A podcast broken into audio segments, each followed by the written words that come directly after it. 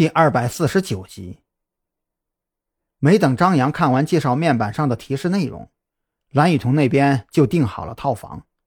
为了不引起酒店的警觉，他们没有要求住在陆安的隔壁，而是在订房的时候选了跟陆安一样的套房类型，被酒店安排在陆安锁定房间的同一层。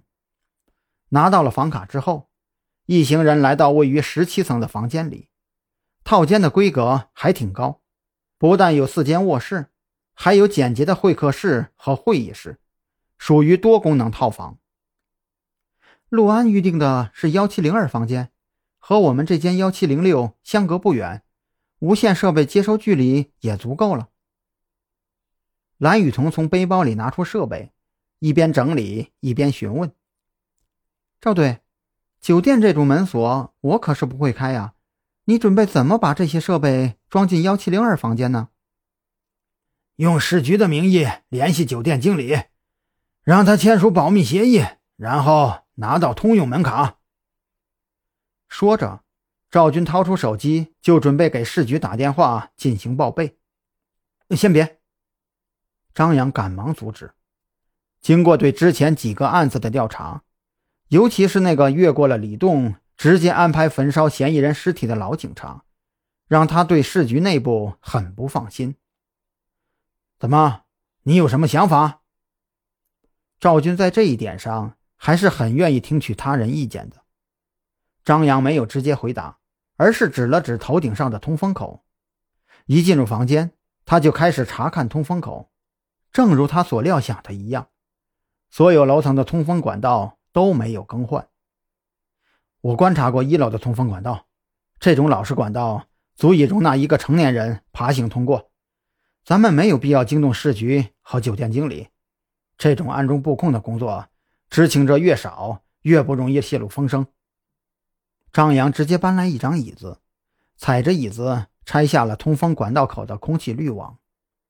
眼前的管道口勉强能够容纳张扬爬进去。他双手一撑管道两边，向上一跳。大半个身子就进入了管道，进去之后才发现，管道里面反倒是更宽敞了一些。能行吗？赵俊有些担心的问道。张扬整个人都钻进了通风管道，他往里边看了看，试着前后挪动了一段距离，这才将脑袋探出来。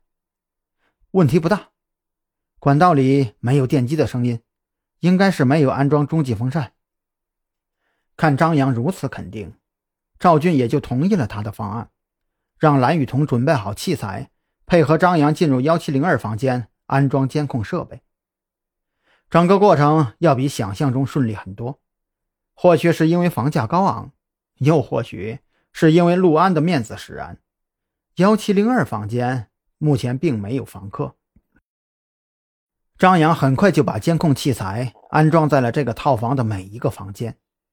从管道爬回来之后，信号检测一切正常，张扬这才将通风口的滤网恢复成了原样。